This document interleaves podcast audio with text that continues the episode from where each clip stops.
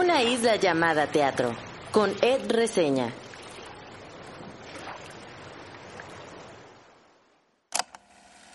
Una de las cosas que me gustan y me atrapan del teatro es su capacidad para crear y explorar mundos tan distintos. Tan solo en las dos últimas semanas pude ver dos musicales muy diferentes entre sí.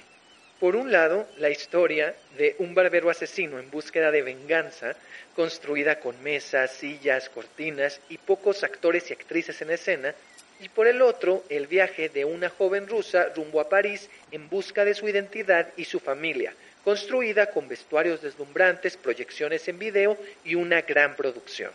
El teatro puede tener el único fin de hacernos reír, como en Peter Pan que sale mal, o hacernos reflexionar, incluso llorar, como en MoMA. La experiencia teatral también puede ser para el público más pequeño, como en un jardín. Cada obra es un mundo muy particular, y creo que entre más particular, más recordamos ese viaje que hacemos al sentarnos en la butaca. Gracias por entrar en esta isla. Yo soy Ed Quesada o Ed Reseña. En mi isla hay ceviche de soya que prepara mi abuela. Están las canciones de Pimpinela que mi mamá ponía en el carro cuando éramos más chicos. Y por supuesto, hay teatro, mucho teatro. La entrevista conversación de hoy es con Miguel Septién, director, productor, traductor, con quien hablamos principalmente de sí, Sweeney Todd. Platicamos de su propuesta de dirección, de cómo fue traducir este musical de Sondheim, de su trabajo con el elenco y con el equipo creativo y de varios detalles de esta producción. También hablamos de dirección en general, de su trabajo con los actores, con las actrices y de su visión del teatro. Y por supuesto, también salió por ahí de Pillowman, conectando con el episodio pasado donde vino Regina Blandón y le pregunté si iba a regresar de Pillowman y ahora le hice la misma pregunta a Miguel Septién y pues quédense pues para ver qué, qué, respondió. Y la verdad es que la conversación estuvo muy chida. Miguel se aventó unas frases así como para tuitearlas, para ponerlas en X, pues. Y la pregunta del millón, ¿se volvió a llorar en este podcast? Eh, puede ser, escúchenlo también para descubrirlo. y ahora sí, sin más, conozcamos un poco de la isla de Miguel Septién.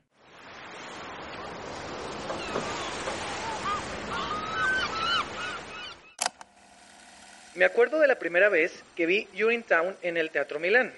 Recuerdo haber escuchado maravillas de ese musical que para mí era desconocido. Recuerdo apenas comenzar, sorprenderme, emocionarme y reír. Mientras sucedía, pensaba en lo creativo e ingenioso de aquel montaje que se resolvía con pocos elementos y salí impactado pensando en la manera en que un musical podía hacer una crítica social tan oscura y tan divertida a la vez. Recuerdo salir tarareando las canciones. Era la primera vez que veía algo dirigido por Miguel Septién. Después volví a ver otro musical dirigido por él, pero esta vez mucho más grande en su producción y concepción de dirección, que era El beso de la mujer araña.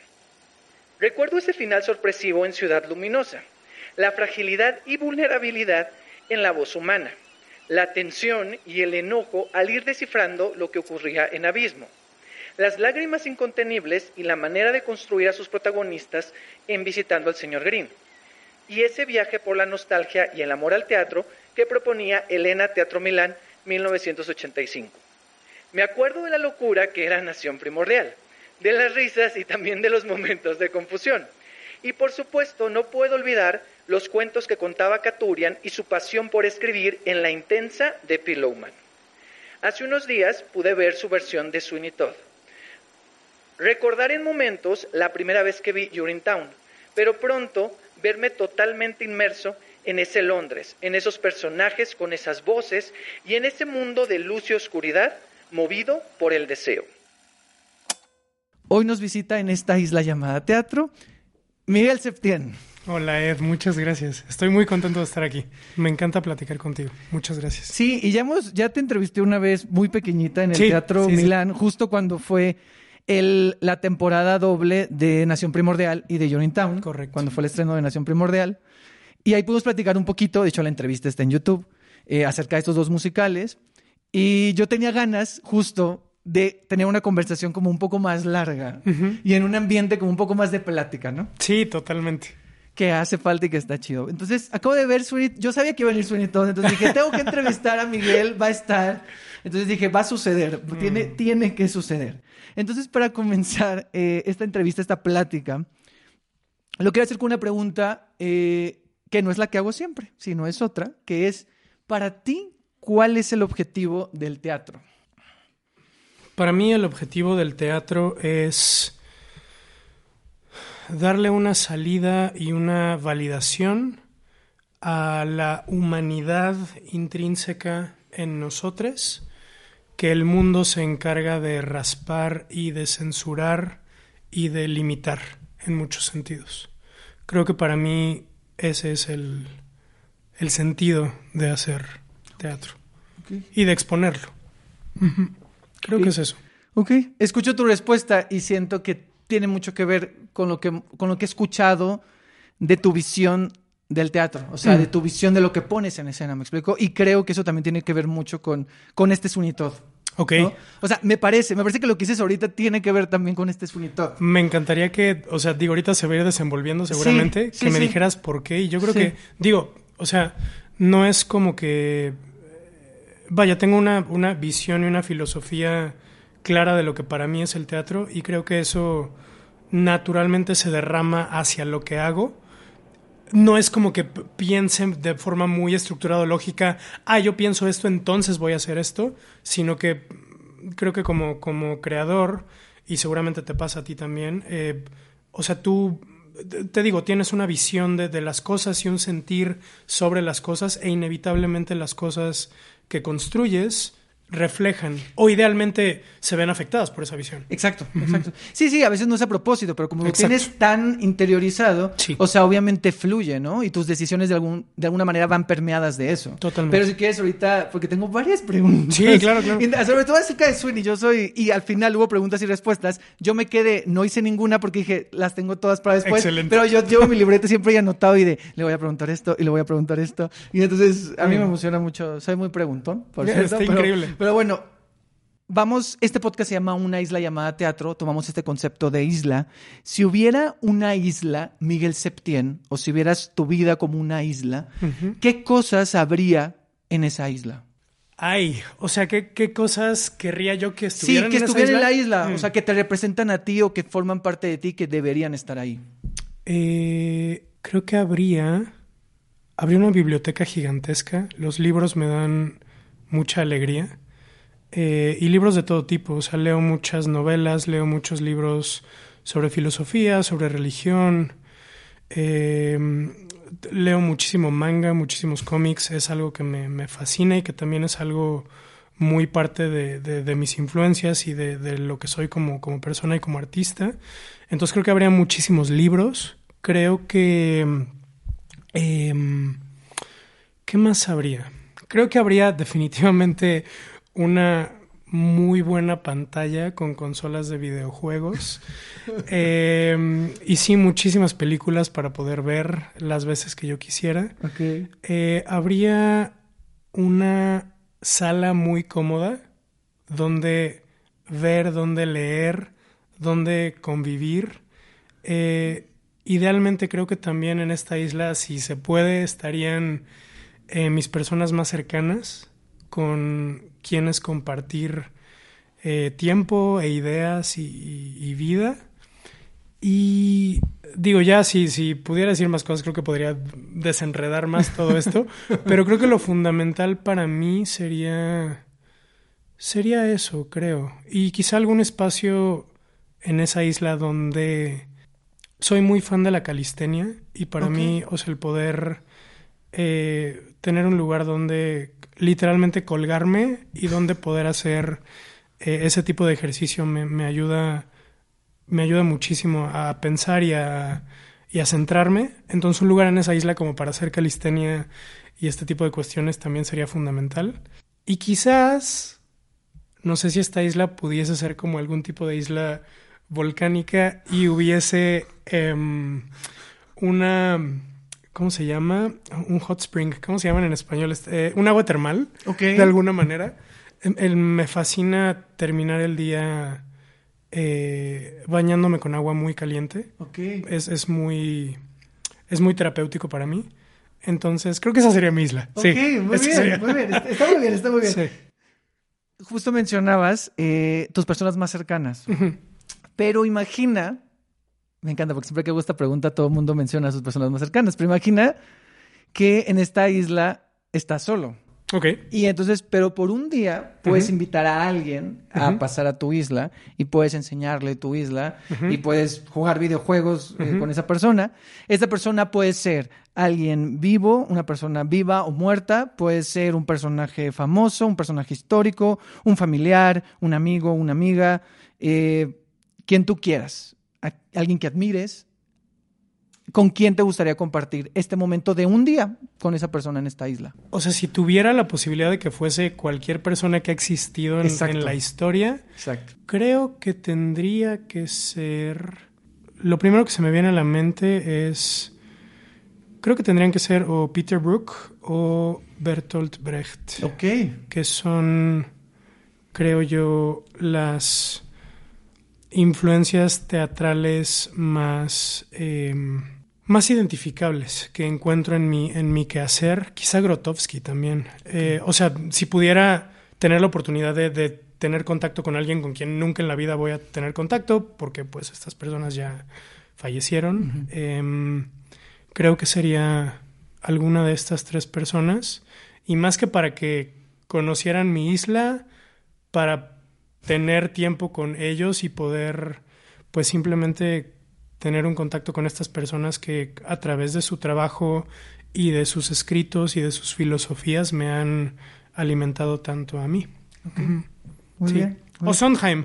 O- creo que también Ah. podría poner a Sondheim. Eh, y eso ahí. solo es para unirlo con lo que sigue, pero está muy bien. Pero sí, un, un buen eh, tejido un buen- conector. claro, Sí. claro, claro. Es un muy buen puente. Ok, Sondheim. Pero sí, también me habría encantado tener la posibilidad de, de hablar con él antes de...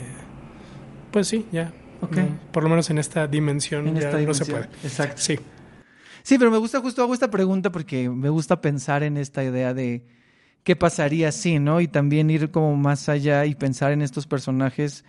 ¿Qué les preguntaríamos? Sí. ¿Cómo serían esas conversaciones? O sea, ¿cómo nos podrían nutrir? Conocemos algo de ellos en, en, sus- en su trabajo, en sus escritos, pero ¿qué habría más allá? ¿Qué se habrá quedado pendiente? Porque uno no es todo lo que está ahí plasmado, ¿no? Es muchas cosas más. Sí, totalmente. Y creo que, digo, hay una frase que Ale Arenas, mi asistente de dirección, eh, usa mucho en muchos rubros de la vida, pero siempre dice, es esta cosa de no conozcas a tus héroes. O sea, Ah. nunca conozcas a tus héroes porque inevitablemente se, se caen un poco, pero creo que también eso es parte de- del todo, ¿no? Sería Claro. muy interesante estas personas que tanto le han aportado al mundo y me han Exacto. aportado a mí en lo personal, eh, pues sí, tratar de tener esta visión un poco más tridimensional de lo que representan sería algo sería algo lindo sin. Sí, sí, sí, se- sería muy interesante. Y hablando de Sondheim, vamos a ir entrando poquito a poco a Sweeney Todd. sí claro Y quiero hacerte una dinámica donde yo te voy a decir una palabra o un concepto que tiene que ver con, con los temas de la obra, de- de este musical.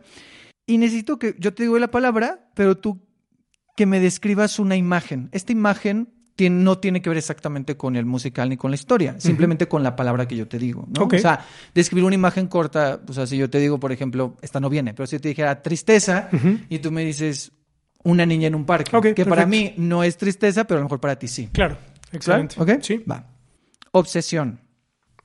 veo como una especie de caja negra metálica eh, que no puedes le das vuelta y no encuentras dónde está la compuertita que la abre pero alcanzas a ver a través de las rendijas que la componen que hay alguna especie de material ígneo ardiendo adentro y la caja está muy caliente y necesitas abrirla, pero no puedes encontrar por dónde. Creo que eso es lo que veo. Ok. Proteger. Proteger creo que me lleva a algo más o menos estereotípico. O sea, veo como a... También lo medieval es algo que, que me llama mucho y los juegos de rol es algo que está muy presente en mi vida. Y creo que la palabra proteger me lleva como a una especie de, de caballero andante o de paladín con un escudo y una espada tratando de, de proteger a... Veo como una niña. Mm. Veo como una niña y a este paladín eh, herido y cansado frente a ella, tratando de protegerla de todo lo que pueda haber enfrente. Ok, Creo que eso es lo que veo. Corrupción. Corrupción inmediatamente, aquí sí me vino a la cabeza un personaje de, de Sweeney Todd inmediatamente, que es el, el juez Turpin. Sí, me vino Alberto y todas las conversaciones que hemos tenido, me vino la cara de Alberto Lomnitz en su vestuario con su capa azul, este... Gran vestuario, por cierto. Sí, maravilloso, que ya, ya hablaremos de eso. Sí, pero sí, sí. Sí, me vino totalmente. No Alberto Lomnitz, sino... Sí, el juez. el Alberto juez. como el juez. Como el juez, claro, claro. Sí. Deseo. Creo que me viene a la mente la silueta de una persona en medio de la bruma.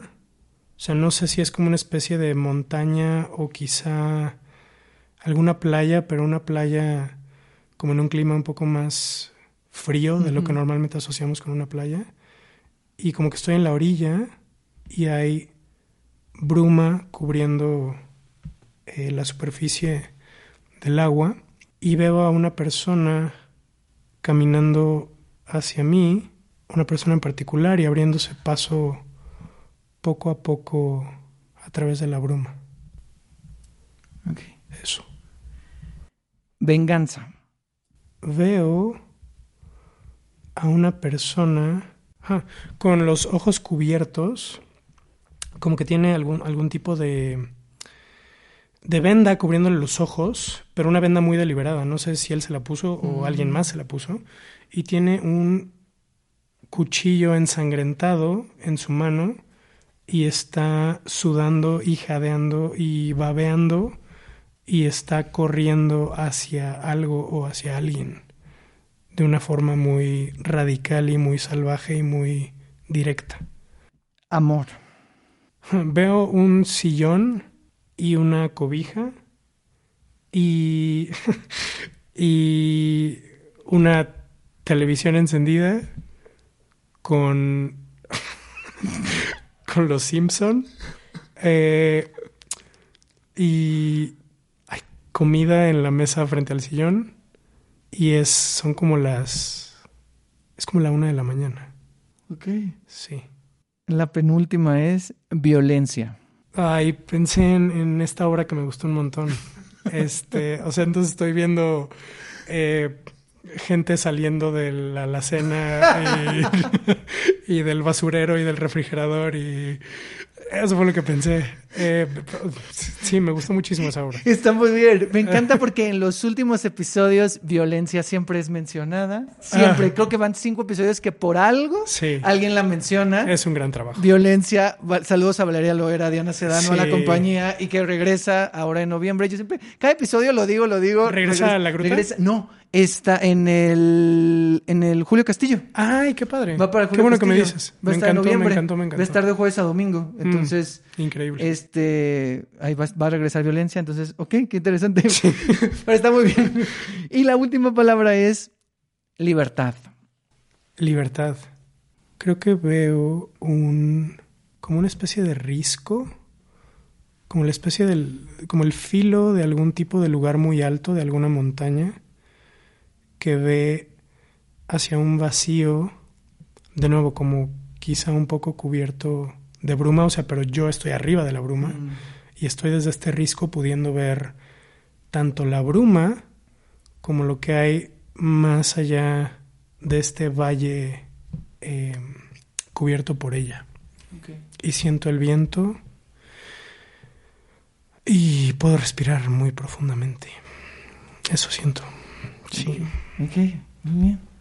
Me encanta porque tus imágenes como que tienen esas, o sea, tienen esas sensaciones de que te, o sea, lo describes y tienen como esa sensación de, de olor y de temperatura y como de, o sea, como que Mm. lo describes y me estoy transportando a esos cool. lugares. Es muy interesante.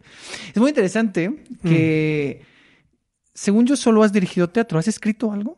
He escrito algunas cosas. No he hecho, eh, nunca he producido ni dirigido nada de lo que he escrito. Sí he escrito algunas obras, pero no sé, como que nunca he sentido. Empecé a escribir un musical junto con. Bueno, decir que empezamos es, es mucho porque en realidad solo empecé a escribir como algunas escenas y algunas canciones y le conté a Dano Coutinho, a mi Ajá. director musical, sobre él y dijimos como que sí hay que, hay que hacerlo, pero como que no le hemos dado Seguimiento. Pero sí, sí he escrito algunas cosas. Ok, interesante. Ok. Y bueno, ya entrando en Sweeney Todd. Ajá. Todd, este musical que ya se ha presentado en México, se presenta esta nueva versión de, producida por Batru y, e Ícaro, eh, que está en el Teatro Milán, que ya está en temporada de viernes a domingo ahí para que vayan a verla. Musical de Stephen Sondheim, que le ha dado la vuelta al mundo. Actualmente hay una producción en, en Nueva York. Eh, hay una película que la mayoría, algunas personas conocen el musical por la película de Tim Burton de 2007. Y primero para la gente que, bueno, y aparte, o sea, eres director, traductor, director de movimiento y también es parte de la producción. Entonces, eres, estás un poco muy involucrado. Muy. Para, Sí, la, sí, sí. para la gente que no conoce eh, Sweeney, eh, Sweeney Todd, ¿de qué va en sí la historia de Sweeney Todd? Eh, Sweeney Todd básicamente comienza, vaya, la historia se trata de un barbero que fue exiliado injustamente, un barbero londinense que es exiliado de Londres injustamente eh, por una autoridad, en este caso el juez Turpin, que se enamora de su esposa y quiere sacarlo de la jugada. Entonces hace por ahí algunos movimientos corruptos eh, para exiliarlo a pesar de no haber cometido ningún crimen. Y la historia comienza con Sweeney Todd, que en realidad se llama Benjamin Barker, pero regresa a Londres eh, con otra identidad, dándose a conocer como Sweeney Todd, y regresa 15 años después, logrando escapar de su exilio, con la meta de eh, desentrañar qué fue lo que pasó con su esposa, con Lucy Barker, con su hija Joanna, que en el momento de su exilio tenía nada más un año, y pues ahí comienza la historia. Creo que no me gustaría spoilear mucho más, eh, a menos que tú me digas que, que No, no, no, no, no, no, Ok. no, no. En algún punto a lo mejor saldrán al- no spoilers específicos, pero sí hablar, sí hablar como de algunos momentos. Claro. Pero creo que es un buen punto de, de partida. Y pues De- la combinación, perdóname, la, la, este, la versión específica de, de Sondheim y de Hugh Wheeler, que está muy basada en la adaptación que hizo Christopher Bond del, tanto de la leyenda urbana como de otras adaptaciones teatrales que ya se habían hecho, pues es una mezcolanza muy padre entre una especie de Conde de Montecristo, eh, Titus Andronicus, eh, muchas influencias de teatro muy clásico y de literatura eh, también muy relevante. Entonces creo que es una historia, e- este Sweeney Todd, el Sweeney Todd que construyen estas personas y el que nosotros estamos adaptando para el público mexicano, es una historia muy relevante, muy compleja en un buen sentido y que creo que logra humanizar mucho al personaje de Sweeney Todd, que logras entender muchísimo las motivaciones que tiene y el por qué está haciendo lo que hace y que deja de ser una historia que solamente tiene que ver con, con asesinatos gratuitos, sino que hay mucha lógica detrás de lo que está sucediendo. Justo. Es una historia compleja, pero siento que este montaje me parece que lo hace accesible, Mm. que la hace accesible. Y que es compleja porque justo lo que quiero desmenuzar en esta plática es como todos los aspectos que son complejos. O sea, es decir, las motivaciones de los personajes pueden parecer complejas, la música puede parecer compleja, o sea, todos los elementos pueden estar ahí como un poco enredados y creo que lo que hace este montaje es como de, mira, ya hicimos un poco la tarea, no te lo dejamos todo, ahí está más o menos, tú termina de desenredar lo que tengas que desenredar. Mm. Me parece, o esa es mi percepción un poco. Yo no estoy tan familiarizado con el musical, vi la película hace mucho y había, y había escuchado un poco la música, pero nunca lo había, lo- nunca lo había visto en un escenario. Entonces, y, y de Sondheim me gusta, pero me gusta más, por ejemplo, Into the Woods o, estoy o Claro. Company, estoy familiarizado con otras, con otras obras, no tanto con Sweeney Todd. Entonces, eh, fue muy gratificante para mí encontrarme con, con esto y para ir empezando un poco eh, estas curiosidades que tengo. Primero, ¿cómo te aventuras? O sea, ¿cómo llega la invitación o cómo comienza, cómo llega a ti este Todd y cómo comienza ese proceso? Eh, poquito después de la pandemia, ya conocía a David Cuevas, el, el director, el productor cabeza de Batru. Eh, ya nos conocíamos, pero después de la pandemia tuvimos un acercamiento porque David eh, me ofreció dirigir La Voz Humana, que hicimos en el, en el Foro Lucerna con Iracema Terrazas. Y eh, poquito después de este ofrecimiento de dirigir La Voz Humana, David me compartió que llevaban ya desde antes de la pandemia tratando de, de construir una nueva versión de, de Sweeney Todd, después de la versión que hicieron en el ¿cómo se llama este teatro? El Centro Cultural Coyoacanense, me Ah, parece. creo que sí. En el sí. 2018 hicieron ellas En la que estaba Todd, Beto Torres. en la que estaba Beto Torres, este Lupita Sandoval, Ujú. etcétera. Eh, y ellas tenían el deseo de hacer una nueva versión desde cero.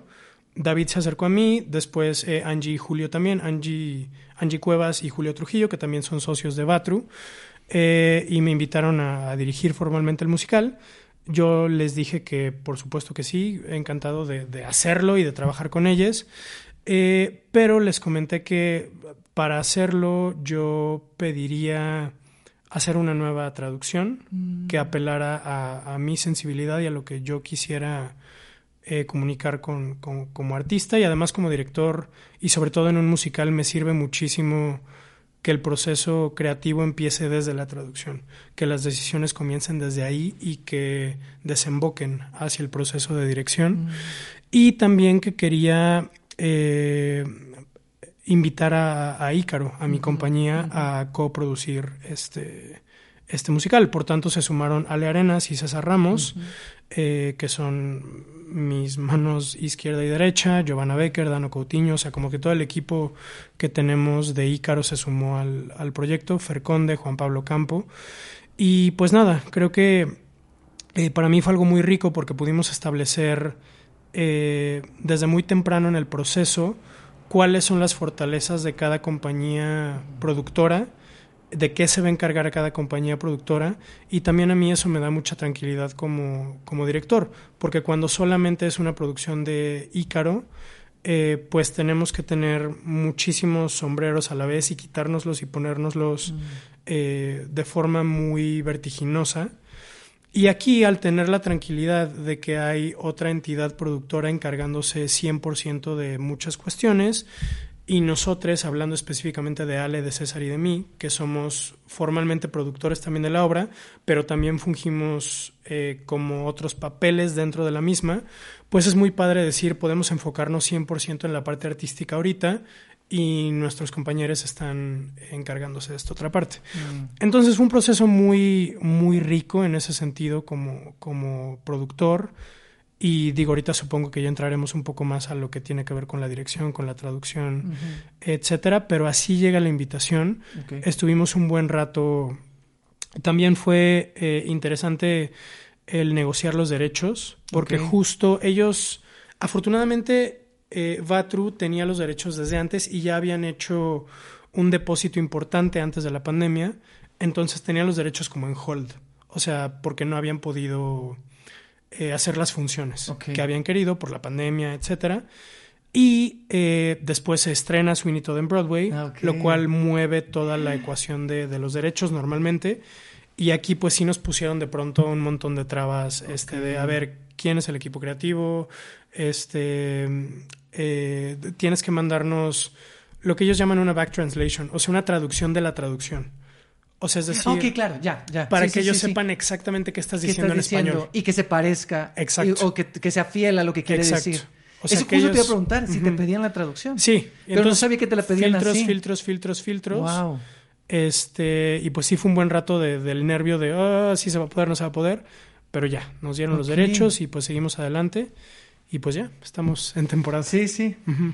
Mencionaste ahorita justo la, la versión que está en Broadway. Yo mencioné la película y todos estos referentes.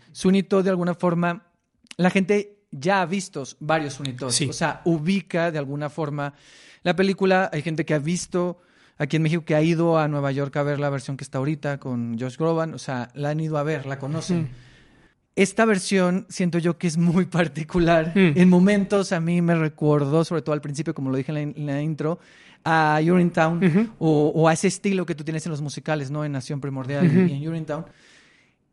¿Cuál fue tu visión de dirección para este Sweeney Todd? ¿Qué características tiene su Sweeney Todd, el Sweeney Todd que están, que están construyendo ustedes, que construyeron? Claro. Sí, creo que un comentario recurrente desde, desde la función de prensa ha sido que les recuerda a Urinetown, que les recuerda a Nación Primordial, que les recuerda a Argonáutica. Y es algo que, que, me gusta, o sea, porque son obras que, pues, a las que les tengo un cariño muy particular.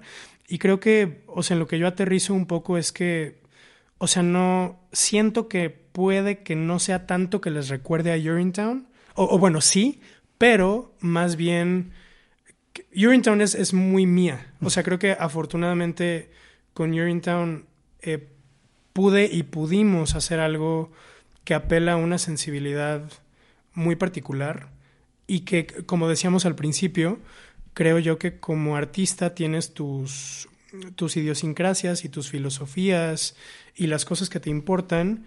Y creo que sobre todo cuando he tenido posibilidad de jugar con musicales como estos que se pueden contar de maneras tan diversas, inevitablemente la manera que emerge es la manera con la que yo me siento más, más conectado y más cómodo mm. y que siento que la historia se está contando de una forma más pura y más potente, desde mi perspectiva, obviamente.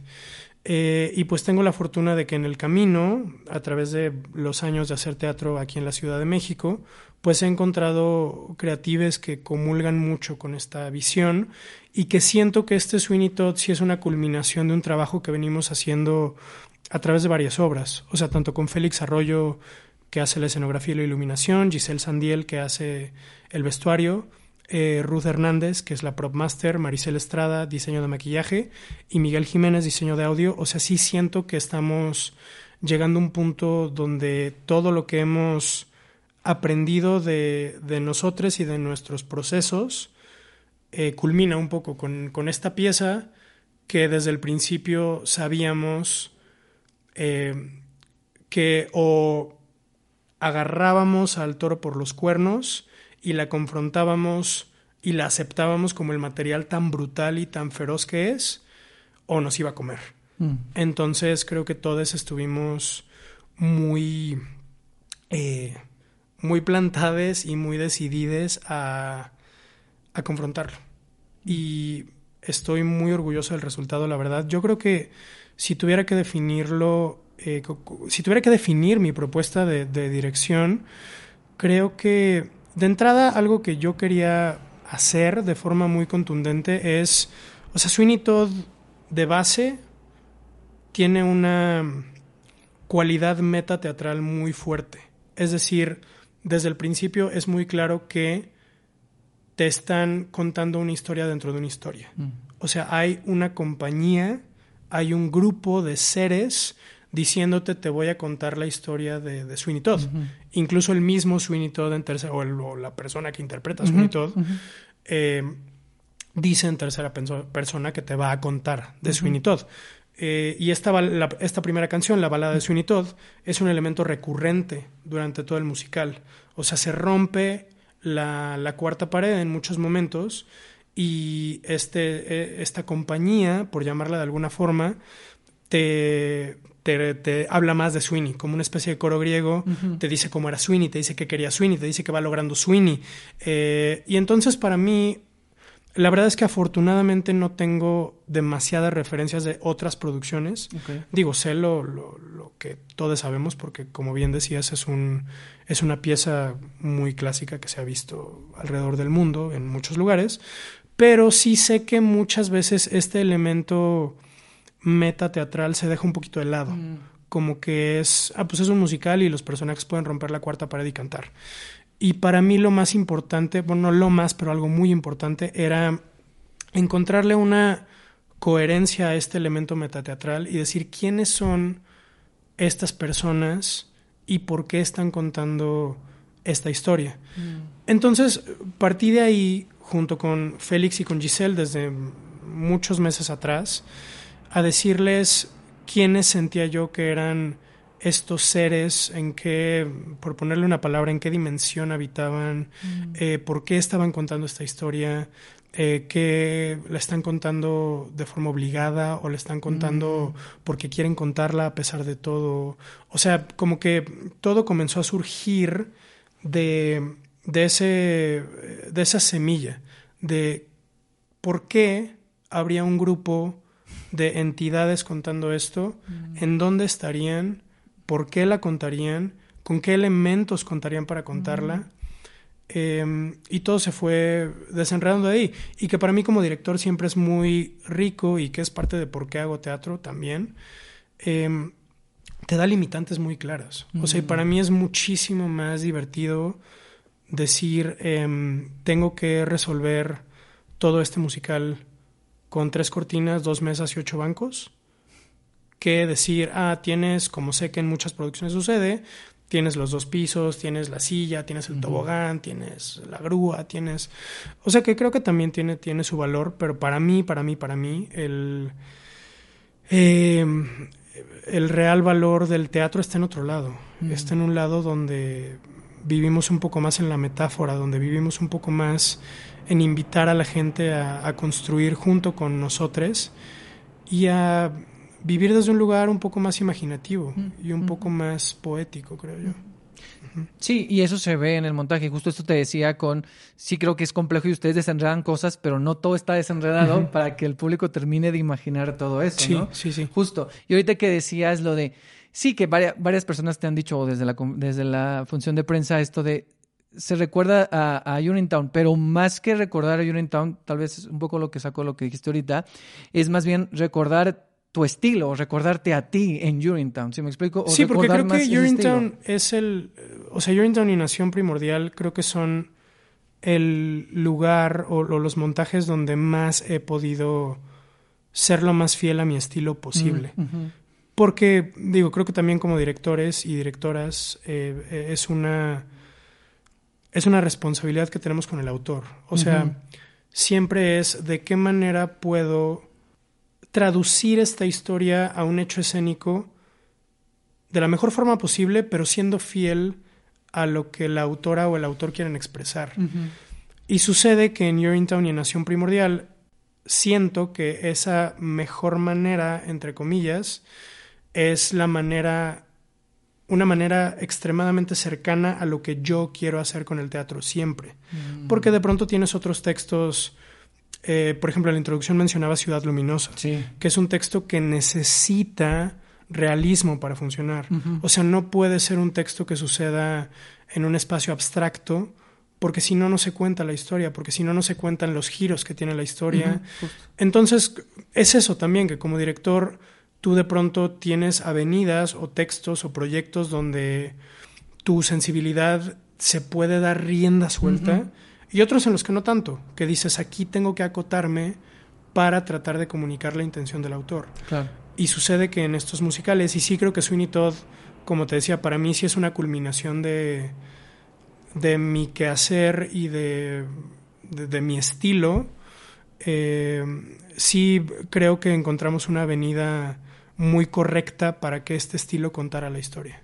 Y funciona, porque justo yo no lo había pensado así, pero ahorita que estabas mencionando también lo de que de que esta parte metateatral que tiene Sunitot, que la tiene Urinetown muy marcada, Exacto. allí es donde se unen y ahí es donde el estilo puede navegar y vivir. Sí. ¿No? O sea, es muy interesante esto. Sí. Algo que me llamó mucho la atención de, de este Sunitot y tu visión creo que lo mencionabas en un momento, decías, no, es que no solo son, eh, no solo es un barbero que mata gratuitamente.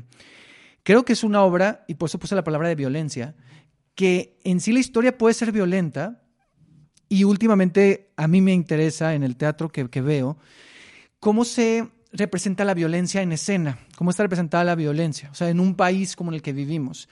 Y yo creo que este es unitod, mi parecer, es que el foco no está en la violencia. La violencia es la consecuencia de otras cosas, de otras cosas que ocurren en el interior de los personajes. Totalmente. Y ese y eso y eso es algo que me llamaba mucho la atención, porque justo salía de ahí platicando con alguien y me decía, "Es que me faltó sangre, a mí no me faltó sangre." pero a lo mejor hay gente que quiere ese musical, ubica la sangre. Totalmente. Y aquí se resuelve de otra manera. ¿Por qué hacerlo así? Creo que justo es lo que tú dices. O sea, para mí Sweeney Todd no es. O sea, no es un musical sobre un barbero que asesina gente. O sea, vaya, esa es la anécdota. Pero Sweeney Todd es una historia. A mí me gusta anclarla en, en el deseo, en la pasión, en la impotencia. Creo que es una historia sobre eso. Y la muerte o los, o los asesinatos creo que creo que son una excusa para, o más bien, son un mecanismo para poder explorar estos valores núcleo hasta un límite irreversible. O sea, es para llevar a los personajes a explorar estas pasiones hasta un límite donde no hay vuelta atrás y donde se crea eh, un hecho dramático contundente y relevante y muy, eh, muy carnoso para la audiencia. Entonces, sí, definitivamente entiendo que puede haber gente que, que busque en Sweeney Todd eh, la sangre y, y, el morbo y este tipo de cosas. Para mí, o sea, es, digo, sobre todo en un, en este tiempo donde vivimos tan bombardeados de, de estímulos y de imágenes y que podemos encontrar básicamente cualquier cosa que queramos ver en cualquier momento con este aparato que tenemos en las manos, creo que ya no se trata de eso, creo que no se trata de ofrecerle a la gente la literalidad, sino ¿por qué necesitaría sangre para contar esta historia? O sea, ¿por qué quieres ver sangre? ¿Por el morbo? ¿Por el, por el shock? ¿Por el... O sea, ¿por qué? ¿La necesitas realmente? Yo no. Mm. Y si mucha gente sí, creo que es válido, pero para mí la historia no, no, va, no va de eso. Y esta parte donde que en lugar de sangre, bueno, donde ocurren estos asesinatos, porque ocurren, o sea, es un hito del barbero asesino, o sea, hay asesinatos, no estoy spoilando nada. Claro, totalmente. digo, o sea, totalmente. No, la calle Fleet, o sea, no, no, estoy, o sea, barbero asesino, no hay asesinatos, no, pues no, sí hay. No, no, Entonces, eh, lo resuelves de una manera que yo siento que hay, hay un guiño a Urinetown muy claro, ¿no? O sea, yo siento que hay un guiño, ¿hay guiños a Urinetown? Sí, te, te, digo, creo que más bien es, es un guiño, o sea, es más bien un guiño a, a mí. O sea, ese, ese okay. mecanismo que se hizo famoso por Urinetown, o sea, es un mecanismo que he usado en Urinetown y en Nación Primordial Sí. y en Piloman y en Julio César Sí, es cierto. y en muchísimas obras que he dirigido y, y tampoco es que yo esté encontrando un hilo negro, o sea, creo que es una representación muy...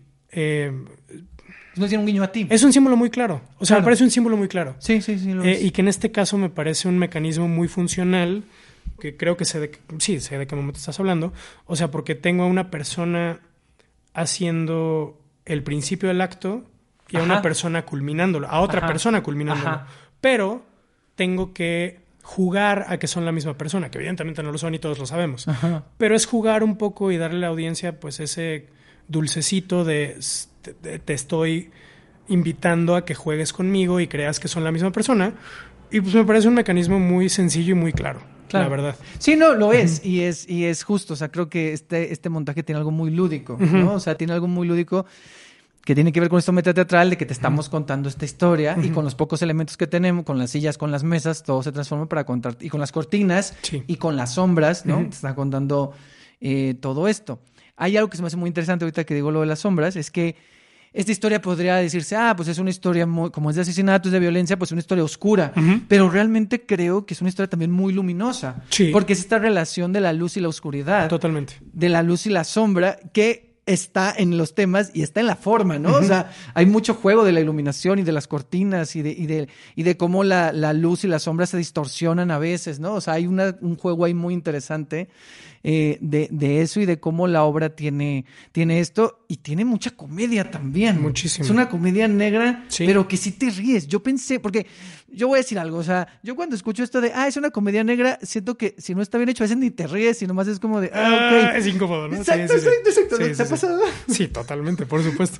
Entonces es como de, oh, va a ser incómodo, porque es como- a lo mejor no, no sé Ah, qué. pero igual y si no es tan gracioso. Sí, totalmente. Y aquí creo que sucede, o sea, sobre todo en dos personajes que, que son la señora Lovett y Pirelli, o sea, que, que están más en ese, en general hay Sí. momentos de comedia, pero creo que ellos dos están... Lo anclan. Lo anclan muy bien, pero al, al fin- pero también no sé, sobre todo la señora Lovett, no se está haciendo la chistosa por hacerse la chistosa. O sea, hay un trasfondo, y bueno, lo que hace Flor desde la corporalidad y la construcción de tu señora Lovett y, y cómo lo hace es muy interesante. Totalmente. Pero es justo eso, o sea, cómo manejas eso. O sea, un musical que su historia es muy densa porque tiene momentos muy densos, como lo del juez, ¿no? La canción del juez es, es un momento muy oscuro, pero tiene otros momentos eh, muy luminosos y donde se juega mucho con el deseo, Sí. porque también hay un rollo muy sexual ahí también. Total y absolutamente. Creo que, o sea, das en un clavo muy importante y lo mencionas en varios rubros. O sea, lo mencionas en la iluminación, lo mencionas en el tono, lo mencionas en, en, en los personajes incluso. Y creo que, o sea, Sweeney Todd es una obra de contrastes en todos los sentidos. O sea, tú ves a la pareja protagónica, que son Todd y Lovett, y son agua y aceite en todos los sentidos. O sea, son personas inherentemente diferentes, su arco es totalmente diferente, su la manera en la que están construidos dramáticamente es totalmente contrastante y diferente. Eh, es una obra en la que conviven el- el- las pasiones más oscuras con los momentos más ligeros y luminosos, donde convive el amor más puro con el amor más... eh, bueno, el, el amor más puro con el deseo más cuestionable y más oscuro. Y creo que ahí es donde esas son las obras que a mí realmente me llaman. O sea, y creo que son las obras que se acercan más a, pues, a cómo es la vida, un poco. A cómo es la vida con sus claroscuros y sus contrastes y sus altibajos. Y creo que es cuando realmente tiene sentido. Creo que muchas veces tenemos mucho miedo a decir, pero es que eh, si esto es amarillo, ¿cómo voy a poner el, el azul al lado? Y es, Mm. No, pero es que precisamente en esa convivencia del azul con el amarillo es que encontramos la una, una verdad. Y creo que para mí las formas artísticas y las piezas artísticas que más me gustan son estas piezas que son así de agresivas y que juegan con el tono y que juegan con, eh, con los contrastes en todos los sentidos, en, un- en un sentido visual, en un sentido tonal, en un sentido... eh, porque creo que ahí, ahí es donde está la, la- lo interesante de, de algo y que incluso es algo, esto es un tema que se derrama mucho también hacia el diseño de iluminación, como tú ya lo mencionabas, y el diseño de vestuario. O sea, tanto el contraste entre el vestuario de estos entes contando la historia y su vestuario de personajes, como el vestuario de personajes. O sea, la manera en la que el color em, asignado a cada uno de los personajes se relaciona con el color de los otros personajes. Que digo, esto es un detalle que a la gente puede pasarle eh, muy por encima y que no importa. Pero para mí y para Giselle y para Félix también, y para Marisela y para Ruth y para todos, es muy importante, o sea, de qué manera, porque el color es algo muy importante para mí y que es muy puntual en la obra. O sea, cada personaje juega con un color y ya. Y todo lo demás es un mundo de sepias y de tonos ocre y de oscuridad. Y, pero es lo que tú dices. O sea, en el contraste está, hay un poder muy grande. Sí, y es muy interesante esto de, de que mencionas del vestuario, de los colores, porque al final de cuentas siento que también es una cuestión, hay capas, es decir, la historia tiene capas, pero la propuesta artística, artística de ustedes también tiene esas capas. Entonces, si yo la vuelvo a ver, probablemente, aunque sea con el mismo elenco, vea otras cosas. Seguramente. Y me fije en otras cosas, y mi ojo vaya hasta cierto, a cierto lugar. Hablaste de la iluminación y el vestuario, y vamos a ir desmenuzando. Dirección de movimiento, ese, ese diseño de movimiento. Yo tengo una gran, una gran curiosidad. O sea, mm, tú dices, yo tengo estas cortinas, estas mesas, estas sillas. ¿Tienes todo claro? O sea, eres de los que hace maquetas, dibujos, esquemas. ¿Lo tienes todo claro o lo construyes en los ensayos con, con, la- con las, con las personas? ¿O cómo, cómo se construye toda esta, todos estos movimientos, toda la precisión que hay de decir, vamos a representar con estos cuerpos esta cosa, con estas cosas esto, y va a suceder esto en este número, o aquí va solo esta persona? Claro. ¿Cómo construyes eso con la gente o sin la gente? Pues mira, la verdad es que, o sea, soy una persona que trabaja considerablemente desde el instinto, para bien y para mal. O sea, hay muchas veces en las que me siento muy culpable de no, de no sentarme horas a hacer la tarea, pero hay otras en las que digo, o sea, es que funciona diferente. Y a veces para mí sentarme horas a hacer la tarea es acostarme 40 minutos en mi cama a dejarme pensar. Y esa es mi tarea. Y sé que hay gente que diría, pero es que yo necesito sentarme tres horas con la maqueta y con los planos y con este libro y con o sea y creo que cada quien y creo que para mí sí ha sido un proceso como de quitarme la culpa de a ver así es como trabajo. Y creo que también tiene mucho que ver con la manera en la que nos educan y la escuela funciona así Claro. y así tienes que estudiar y así tienes que ser. Y para mí es como ok ya entendí que no funciona así. Entonces eh, o sea por decirlo de manera muy llana y muy sencilla o sea para mí es tengo ganas de hacer este Sweeney Todd con estas cortinas porque quiero usar lámparas de mano, porque me encanta usar lámparas de mano y porque creo que aquí me van a servir para muchas cosas y creo que van a ayudar a, eh, a resaltar un poco el elemento cinematográfico que Sondheim quería que esto tuviera desde un principio.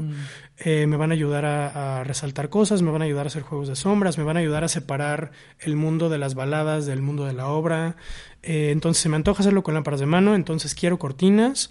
Eh, y quiero hacerla de la forma más simple posible, entonces vamos a tener tres mesas, no, mejor tres, no, mejor vamos a tener dos nada más, y vamos a tener ocho bancos, y el único banco que va a ser diferente va a ser la silla de Sweeney, que va a ser una silla, eh, y digo, ok, así se me antoja. Ok. Pero no es que piense, es que en este momento necesito esto, entonces voy a poner esto. Y en este momento necesito esto, entonces voy a poner esto.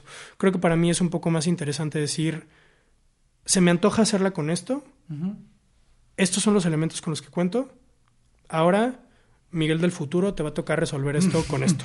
Ok. ¿Sabes? Sí, sí, sí. Y es muy y a veces sí llegas a un punto en el que dices, puta, o sea, dije una grosería, perdón. Ay, no te preocupes. No, todo el mundo ha dicho aquí todas. No, ya. Llega ya. un momento en el que Ya. dices, ah, sí debí haber pensado en esta otra cosa. Mm. A veces te tienes que regresar y decir, no, sí agreguemos otro elemento a esta colección de cosas. En esta ocasión no, en esta ocasión sí fue. De hecho, cortamos muchas cosas que teníamos pensadas y fue, no es necesario, no es necesario, no es necesario. Ok. Em, pero, o sea, ya que tengo como, digamos, mis juguetes, ya que digo, estos son los juguetes, o sea, me siento un poco a pensar como, ok, ¿cómo quiero que sea este número? Ok, en este número quiero que eh, se jueguen las cortinas un poco así, que ellas se muevan como de esta forma, que las mesas estén acomodadas acá. Hay veces en las que digo, sí lo tengo que coreografiar de forma muy precisa, sobre todo para no perder tiempo.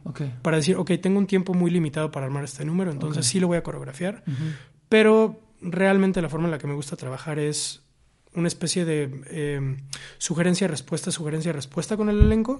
De, ok, vamos a intentar esto de esta forma, con una sugerencia más o menos general. Ah, ok, esto estuvo chido, vamos a agregarle esto, o vamos a quitarle esto, o vamos a llevarlo por aquí, o cambiémosle el trazo de esta forma, o ahora hagámoslo no con una intención sostenida, sino con una intención súbita y estacato. Este, o sea, como que sí me gusta mucho em, trabajarlo con el elenco Claro. pero pues también, o sea, trato como de hacer la tarea esencial, el decir, ok, me siento como con un sabor muy claro de cómo tiene que moverse y cómo tiene que ser el número, pero hay un gran campo de acción para jugar con el elenco. Es la forma ideal en la que me gusta trabajar, a menos que sean números donde sí hay tantas piezas movibles que por la sanidad mental de todo mundo sí es mejor tenerlo un poco más estructurado y más claro. Pero idealmente me gusta mucho jugar. Y aquí fue así. Fue. Sí, digo, sí hubo momentos en donde sí llevaba las cosas un poco más armadas, porque encima, digo, es música muy compleja. Sí. Y sobre todo los números eh, donde está toda la compañía, sí de pronto, sí digo, tengo que darles una estructura muy certera, Ok. se las doy, Ok. con espacio a que yo sé que después voy a agregar cosas. Ya sea porque en la exploración de esta estructura eh, ellas van proponiendo o inventando o, o descubriendo, o yo me doy cuenta y digo, vamos a agregar esto. Entonces sí, como que tengo un boceto muy claro de las cosas y sobre ese boceto se van Vas. construyendo más, más, más, más. más. Ok. Ajá. Ahorita mencionabas la parte de la música. Eh, traducir Sí, a Sondheim, traducir Sí. sus canciones. sí. Eh, que tienes un traductor asociado, ¿no? Tengo un traductor ya- asociado que es Jan Coutinho, con quien llevo colaborando ya varios tiempo. Este, en este caso, la colaboración fue un poco menor a la que hemos tenido en otros, en otros momentos. En este caso, Yang tradujo aproximadamente cuatro o cinco canciones de las... Sí, di- digamos que Yang... O sea, el porcentaje real de, de, de traducción de canciones de Yang en este, en este musical es menor. Ok. pero es mi traductor asociado porque siempre eh, me ayuda a, a leer las cosas, a dar un visto bueno, a decirme esto está sonando muy bien, esto no está sonando tanto, este quizá por aquí te puedes ir por este lado. Eh, pero sí, aquí, digamos, el grueso del, del, del trabajo sucio, entre comillas, sí me lo tuve que aventar yo también por, por muchos compromisos de, de Yang. ¿Cuál fue el mayor reto de esta traducción? ¿De una canción en particular? No, O- puede, sí, puede ser una canción, puede ser un aspecto, puede ser una escena, puede eh, ser cierto personaje como habla, no sé. Un par de canciones de Love It, o sea, Los Peores Pies de Londres, que es como, o sea, es rapidísima y tiene rimas en todo momento y por doquier, rimas internas. eh, y Pie de Sacristán, Oh. que todo el tiempo son rimas con profesiones. Ajá. Eh, o sea, entonces, sí que es este doctor, picor, este abogado pesado, este institutriz feliz. O sea, es como sí es una tarea ¿Cómo respetar esa rima, no? o sea, sí, respetar la rima siempre que se puede. Y creo que hay muy poquitas rimas que no respetamos en esta ocasión. Pero sí es un, es un súper reto porque además, como Dano expresaba en la conferencia de prensa, eh, o sea, la música de Sondheim es tan filosa, tan certera, es tan claro lo que quiere hacer con ella, con, su, con, con la música y con la letra, que tienes un camino muy claro y tienes que respetarlo o tienes que encontrar una manera de ser lo más cercano posible, pero con una estructura súper férrea, súper marcada, súper potente. Entonces como, uy, el español, o sea, el español y el inglés son extremadamente diferentes. En tres sílabas en inglés dices lo que en español te toma dos oraciones. Entonces sí fue un reto muy, muy, muy, muy, muy, muy, muy grande. La verdad me siento muy orgulloso de cómo, de cómo quedó, más allá de lo que eh, académicamente pueda pensar de la traducción, porque creo que está sucediendo para la gente. O sea, creo que la historia se está contando de una gran forma y creo que ese es el punto. Entonces eso me hace muy feliz. Sí, sí, tal cual. O sea, porque pienso en estas canciones que decías que son difíciles de, de traducir, la- las de Lovett, y pienso en que llega. O sea, te ríes. O sea, en- en, la de, en, la de, en la de San Cristán, no, no, yo estaba que me moría las profesiones. Ay, y cuando dice la parte del, de, ah, es escritor, y yo, Sí. o sea, que empieza, o sea, yo estaba ri- ri- risa y risa. Sí. Y luego que fui a la función de prensa, que siento que luego es una función muy particular. Que puede ser y afortunadamente esta vez fue como... Porque tú decías, nadie se va a reír, ¿verdad? Sí, o sea, el- todos estábamos muy preparados de amigues, o sea, es una función de prensa, muchos vienen nada más a hacer su chamba, eh, va a haber muchos clics, va a haber muchas, o sea, hagamos la mejor función que podamos. Claro. Pero ha sido de las mejores y porque la verdad, ustedes como prensa estuvieron súper ahí. O sea, y fue muy lindo, muy, muy, muy, muy lindo. Sí, sí, yo, yo lo sentía mucho, o sea, y en el número de, de Junto al Mar, del Sí. segundo acto, Sí. fue, o sea, ese aplauso final y Sí. esa ovación, o sea, fue así, como colectivo, toda la energía y todo lo que comunicaba ese número, ¿no? Esa Totalmente. canción. Entonces, sí se sintió como que era, ¿qué es esto? O sea, cuando yo dije, wow, ok, no estoy... Porque yo también tenía ese miedo como de, voy a una función de prensa, va a ser raro. Luego yo casi no voy a tantas funciones de prensa, entonces, por lo mismo. Entonces Mm. dije, pero fue muy interesante eso, ¿no? Sí, fue una y hablando energía de, padre. y hablando de la música, eh, en, justo después de esta función hubo una sesión de preguntas y respuestas y tú mencionaste que hubo, que primero hicieron ensayos de toda la, de la música. O sea, ¿fueron tres semanas? En tres semanas, eh, Dano, que es nuestro director musical, director vocal y orquestador, eh, montó todo el musical con el elenco. Wow. En tres semanas. Y que él hizo la, la, la orquestación, La orquestación. para cinco instrumentos. Cinco ¿no? instrumentos, correcto. Wow. Sí, es una reducción considerable de la original, Ujú. que yo creo que suena muy bien. Sí, y que creo que, eh, pues también es un poco esta sensibilidad, ¿no? De vamos a contar la historia con lo que nosotros consideremos como los elementos esenciales, Mm. lo que tiene que haber, lo que sí o sí tiene que haber. Sí. No, y se cuenta totalmente. Hay un elemento que se me hace muy interesante para ir cerrando esta parte de los detalles, porque hablamos de iluminación, de, de toda esta iluminación, de vestuario, de maquillaje, de los colores. Yo estoy hablando de la, de la música, la traducción, pero el sonido, o sea, y sobre todo unas decisiones que tienen que ver con, eh, que son parte de la dirección. Ujú. ¿Esa fue propuesta tuya o fue propuesta de Miguel? Esta parte que son como, es que se me hizo muy cinematográfico, esto como Ah, de no, los son- folies. los folies son Esto- míos, Los folies sí. son tuyos. Sí. Sí, pero es que esa parte de los de los de la especie como de folies, o sea, de que hay de un- hecho teníamos ensayos de folies, o sea, era como, Ah. ok, vamos a hacer todo el ensayo de folies, porque sí, justamente, o sea, Son te folies digo, como son tal. folies, totalmente. Que, o sea, Sondheim siempre vio Sweeney como su pieza más cinematográfica y tiene mucho sentido en, en, la estructura musical que tiene, en la manera en la que maneja las escenas, eh, etcétera. Pero sí, justo de ahí nace la idea de los Follies para tratar de honrar un poco esta, esta visión que Sondheim tenía y también para, eh, de una forma sutil, recordarle constantemente al, al público que esta historia se está construyendo no nada más con quienes están en escena, sino también con las personas que están en la periferia Ah, como, como testigos, como Sí, nosotros los llamamos. están. Sí, Sí, están detrás Entonces, de las cortinas. ellos están, ahí, aportando a la historia granitos de arena, pero ahí están. Entonces también nace un poco de, de ese lugar. Sí, está muy, muy... Y que Miguel me odió un poquito, de hecho, Miguel Jiménez. Te odio por eso. Un poco. Porque como sí es agregar. eso. eh, ajá, ajá, exacto, es agregar elementos a la. Y no, estoy exagerando, no me, no me odió. pero sí fue como, ah, es que aquí hay otro folio. Ah, es que aquí es el. Ah, es que aquí hay otro folio. Eh, pero sí, sí, sí. sí. Ok. Ya para ir cerrando, Todd, ¿qué preguntas te ha dejado a ti, Todd, en general, todo el proceso, tanto la historia como el hacerla? Qué buena pregunta. Creo que sí me deja preguntándome un poco qué tantos musicales hay en donde yo pueda aplicar la sensibilidad personal que tengo para con esta forma artística.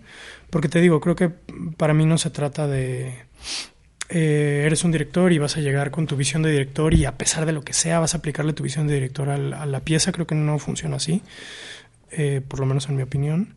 Entonces sí me deja con muchas ganas de explorar, me deja con muchas ganas de explorar más de Sondheim, definitivamente, que tenemos algunos planecillos por ahí, pero eh, me deja mucho esa pregunta, que, porque también hay otros musicales en puerta, que digo, como estoy seguro que aquí tengo que sacrificar un poco mi, mi sensibilidad, porque la historia lo pide porque el musical lo pide, porque los autores lo piden.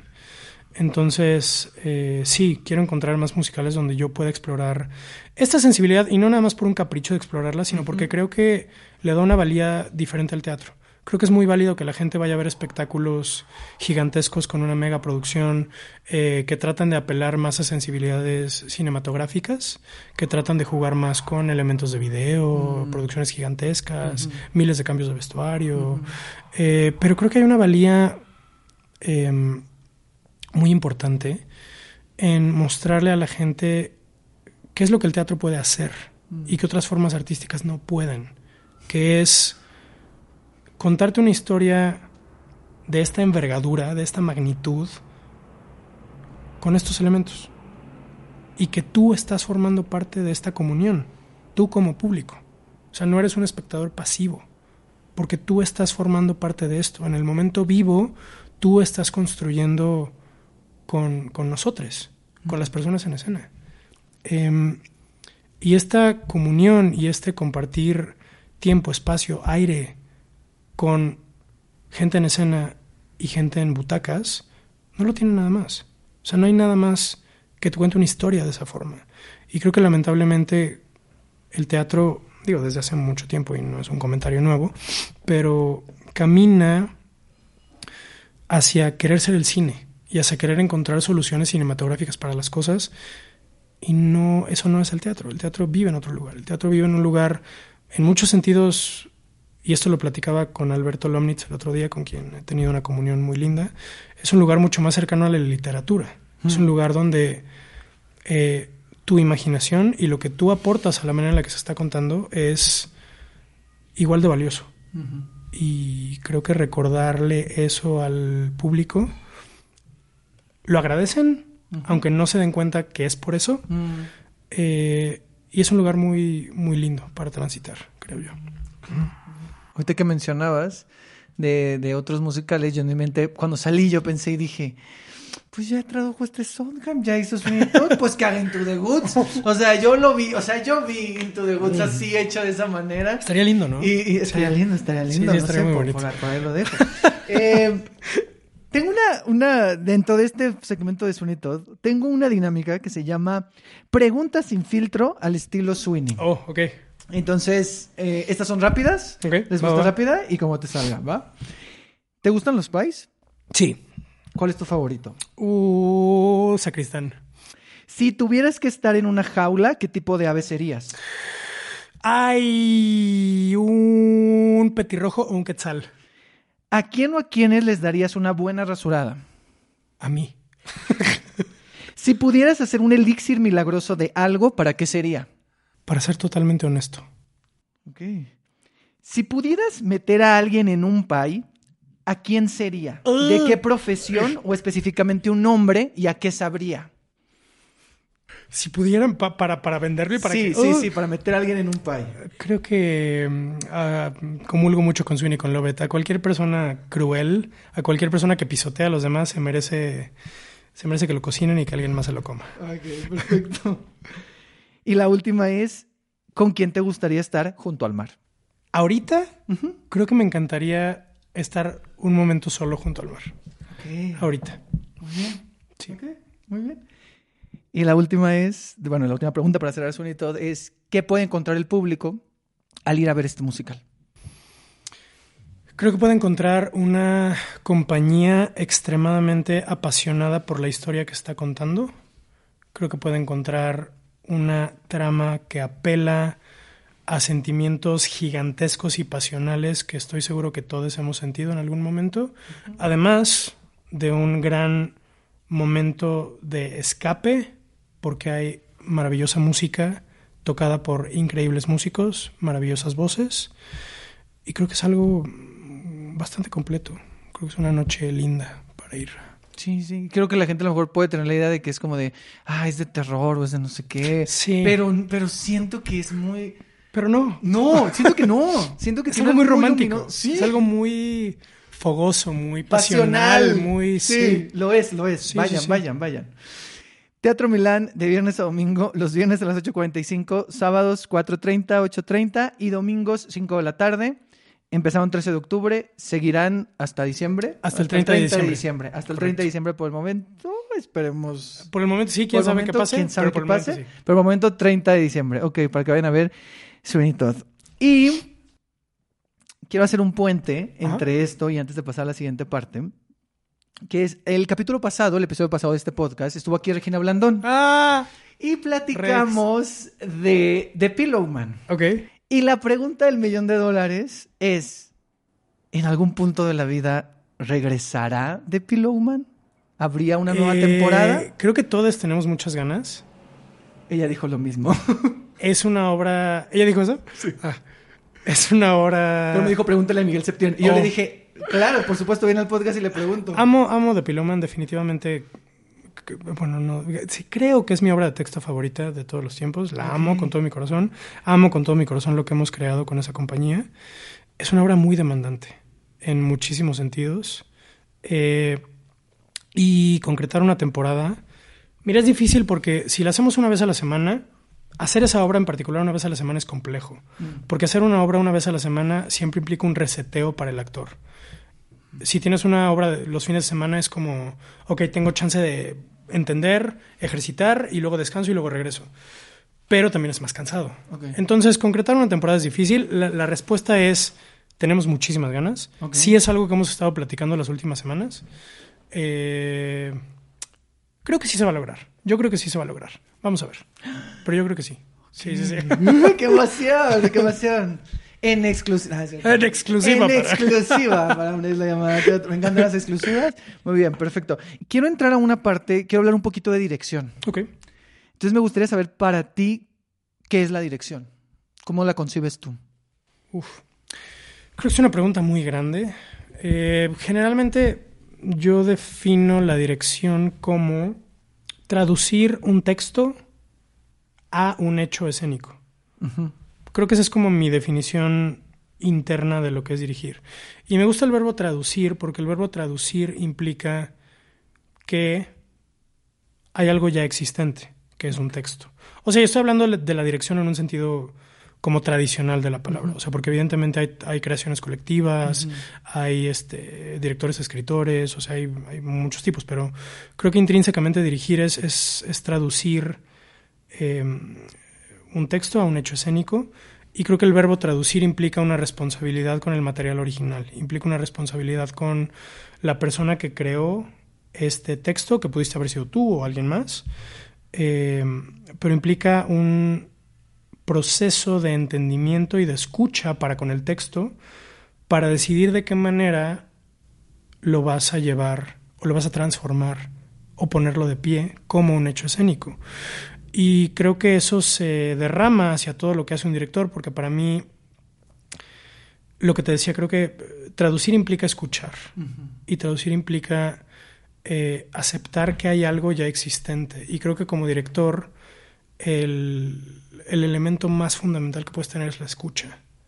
La escucha hacia lo que el texto pide, la escucha hacia la persona que tienes enfrente, que puede ser un actor, un diseñador, eh, tu asistente, tu productor. O sea, y en la escucha eh, nace la respuesta, que también tiene mucho que ver con la actuación, evidentemente. Pero creo que el, el punto es, o sea, creo que muchas veces dirigirse ve desde un lugar de, ah, eres quien toma todas las decisiones, y sí, o sea, al final tienes que tomar todas las decisiones, pero tienes que tomar todas las decisiones desde un lugar de escucha, de escucha hacia todas las vivencias, elementos, factores que tienes enfrente y dentro de ti. Y creo que mm, es en gran parte por lo que me gusta hacer esto, porque creo que me obliga a me obliga a estar presente, que creo que es lo que más necesitamos en el mundo, me obliga a, a ser empático, me obliga a, a conectar con la gente y conmigo. Y.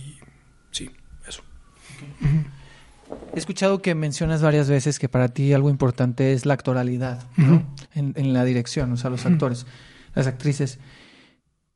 ¿Cómo trabajas tú con, con, las actrices, con los actores, con los elencos? La verdad es que creo que es diferente cada vez.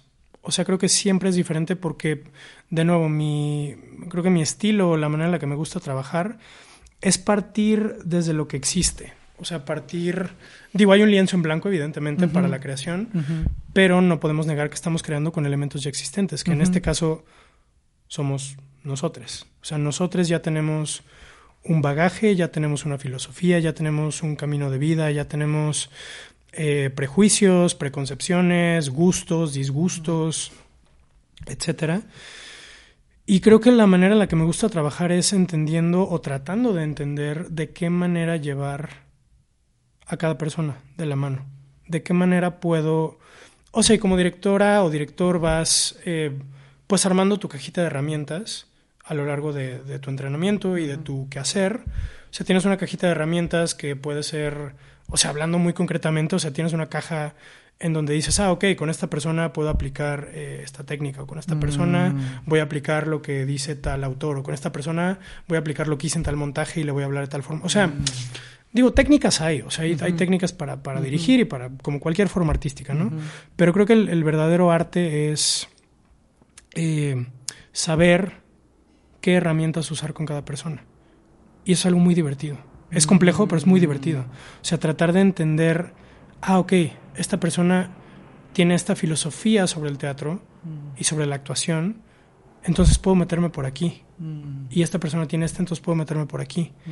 Y es súper divertido, sobre todo en procesos como este, donde es una compañía con idiosincrasias súper diferentes sobre el teatro y con caminos de vida muy diferentes. Eh, incluso, por ejemplo, hablando de de nuestro Todd y nuestra Love O sea, a mí me fascina la mancuerna que hacen y me fascina lo que hemos logrado, pero vienen de lugares bien diferentes, bien diferentes. Entonces es bien rico eh, decir, ok, creo que con Flor tengo que entrar por aquí, mm. creo que con Quecho tengo que entrar por acá, mm. creo que con los dos tengo que entrar por... O sea, mm. y ese, em, ese teje de las cosas es algo muy divertido y muy gratificante porque de nuevo se trata al final de, de tratar de entender a la gente y de dónde viene. Sí, y siempre, siempre se piensa que, digo, menciono esta parte de, la, de los actores y las actrices porque es importante, porque tú lo mencionas, lo importante que es la actoralidad, ¿no? Y como esto que mencionas también de contar como la historia pura o con, como con esa pureza, por así decirlo, lo más puro posible, que, que, parte mucho de poner el cuerpo y poner ahí la intención, ¿no? De lo que está sucediendo. Pero también pienso que la dirección es mucho, y que sé que también está en tus procesos, que tiene que ver con los creativos y las creativas. O sea, no solo es mueve, las, mueve a los actores y ya, sino es tomas decisiones, pero también qué tanto está la escucha ahí, ¿no? O sea, decías ahorita en, el equipo que tenías con, con, con, Félix y con, y con Giselle que ya habías trabajado, pero, pero cómo ha sido, cómo eso, por ejemplo, sobre todo en las obras de texto, donde a veces te enfrentas con otros equipos y otros procesos totalmente diferentes, escenografías realistas, otro tipo de cosas. O sea, ¿cómo ha sido para ti trabajar con los equipos creativos, escuchar sus voces y en base y con base en eso decidir o proponer. Claro. Pues sí, te, digo, siempre es un siempre es un vaivén, o sea, siempre es estoy escuchando al texto y creo que el texto pide esto. Entonces, con base en eso, creo que deberíamos hacer X, Y y Z. Luego viene la parte donde tú expresas e, ese X, Y y Z con los productores, con los creatives, con el elenco. Y ese X, Y y Z en algún momento puede llegar a toparse con pared por algo. Mm. O sea, porque el presupuesto no da, o porque tu compañero creativo tiene otra idea, y entonces comienzan a masajear una idea nueva a partir de la visión que tienen los dos, o porque lo que tú te imaginas de un personaje te das cuenta que no necesariamente resuena con la propuesta que tiene la actriz o el actor. Entonces, eh, pues siempre, siempre es un vaivén. O sea, y siempre como, como directora como director es, em, pues es eso, es tratar de que, es reconocer que no estás trabajando con, con materiales inertes, o sea, no estás trabajando, no estás esculpiendo, no estás pintando, no estás, o sea, que necesitas esa sensibilidad de un pintor o de un escultor o de un músico, sí la necesitas, pero tu material para trabajar es material vivo y material que puede tener opiniones, que tiene opiniones igual de válidas que la tuya y que en muchos casos pueden ser mejores o más potentes. Y en ese sentido también creo que parte del arte de dirigir es eh, entender que uno no tienes que tener la respuesta a todo siempre, de hecho aceptar que no tienes la respuesta es muy válido. Y dos, las ideas no necesariamente tienen que venir de ti. Tu trabajo es cosechar las mejores ideas y homogeneizarlas y hacer que tengan coherencia y hacer que tengan belleza y que sean prácticas y que sean em, utilizables, pero no tienen que ser tuyas. O sea, el todo es tuyo. Y eso ya es su propio reto muy, muy grande. Pero si una idea viene del elenco, creo que muchas veces como, como director puede ser que te pongas en un lugar defensivo, como es que eso no es lo que yo quería. Mm. Pero si escuchas realmente dices, mm, funciona muy cañón, vamos a hacerlo así.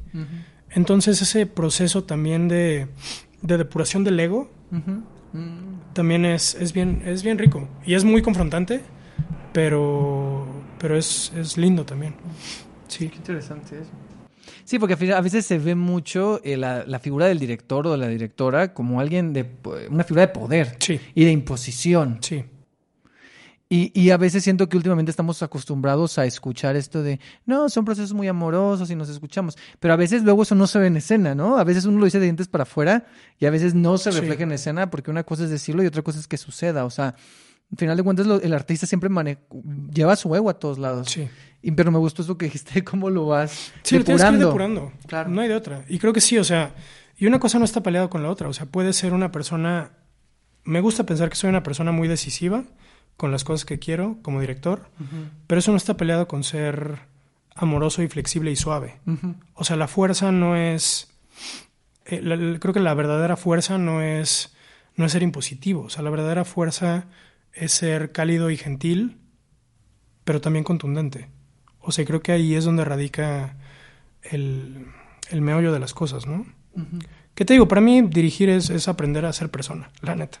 Entonces por eso me por eso me gusta. Para hacer esta parte de dirección, me interesa tu opinión acerca de esto. ¿Cómo ves la dirección de los musicales en México? O sea, la el Eh. panorama de los, las directoras, directores o de las direcciones que se le dan a los musicales en México. De entrada, eh, es que creo que hay muchos temas. O sea, creo que un tema puede ser el malinchismo, que muchas veces se cree que para que un musical se dirija bien tiene que venir alguien extranjero a dirigirlo, lo cual creo que es totalmente erróneo. Definitivamente creo que nos falta como industria un entendimiento de muchos procesos, de muchos procesos estandarizados, de muchos mecanismos, de muchas maneras de hacer que una maquinaria como un musical funcione mejor. Pero eso no significa que tengas que ser extranjero para dirigirlo, Eh, sino que más bien como industria tendríamos que impulsar, eh, educarnos más co- con respecto a esos procesos, que es algo que, por ejemplo, Pepe Valdés tiene muy claro. O sea, Pepe Valdés es alguien que, que es una persona muy de proceso, que es una persona muy de, de- estándar, que es una persona muy estructurada.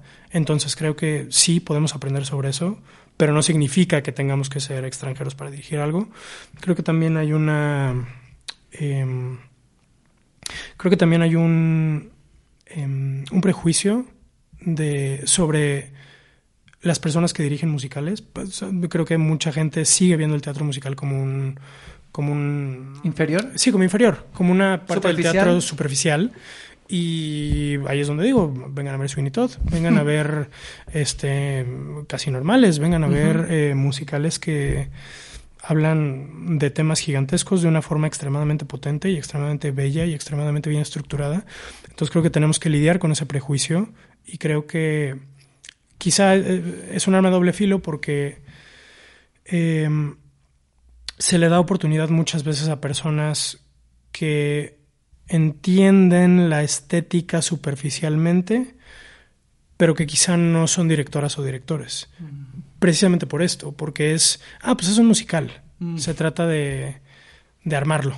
Y pues sí, se trata de armarlo, pero encima, más bien, antes de armarlo, antes de, antes de hacer que la maquinita funcione, es que tu elenco entienda qué está contando, que las escenas funcionen, que dramáticamente suceda. Em, y creo que entonces también es, es lidiar con ese prejuicio. Em, ¿Qué más pienso de la dirección de musicales? Em, creo que eso pienso. Y ahora ya para cerrar, vamos con una dinámica de preguntas de respuesta corta, que tienen que ver con el teatro en general, Ok. como espectador y como creador. ¿ok? Primera obra de teatro que recuerdas haber visto. no están viendo, pero puso una cara. de- Siento que una pastorela en el patio de una amiga de mi mamá. Siento. Ok, O sea, si hablamos así estrictamente de la primera obra que recuerdo haber visto, creo que fue eso. ok. O sea, que aparte el, el elenco eran como los hijos de la señora y la familia. y- creo, creo que fue eso. Ok. Una obra de teatro que recuerdas que no te gustó, que te quedaste dormido o que no fue una experiencia agradable. Cualquiera de las, no tiene que ser las tres, cualquiera de las tres. Ay, cuando vi este Drowsy Chaperone en Broadway, eh, creo que aquí le pusieron la fierecilla tomada. Ajá, la felicidad Me tomada. quedé dormido y me dio mucha tristeza. Creo que estaba muy cansado. Pero no recuerdo casi nada de Drowsy Chaperone. Obra de teatro como espectador, que más veces has visto o que es tu favorita.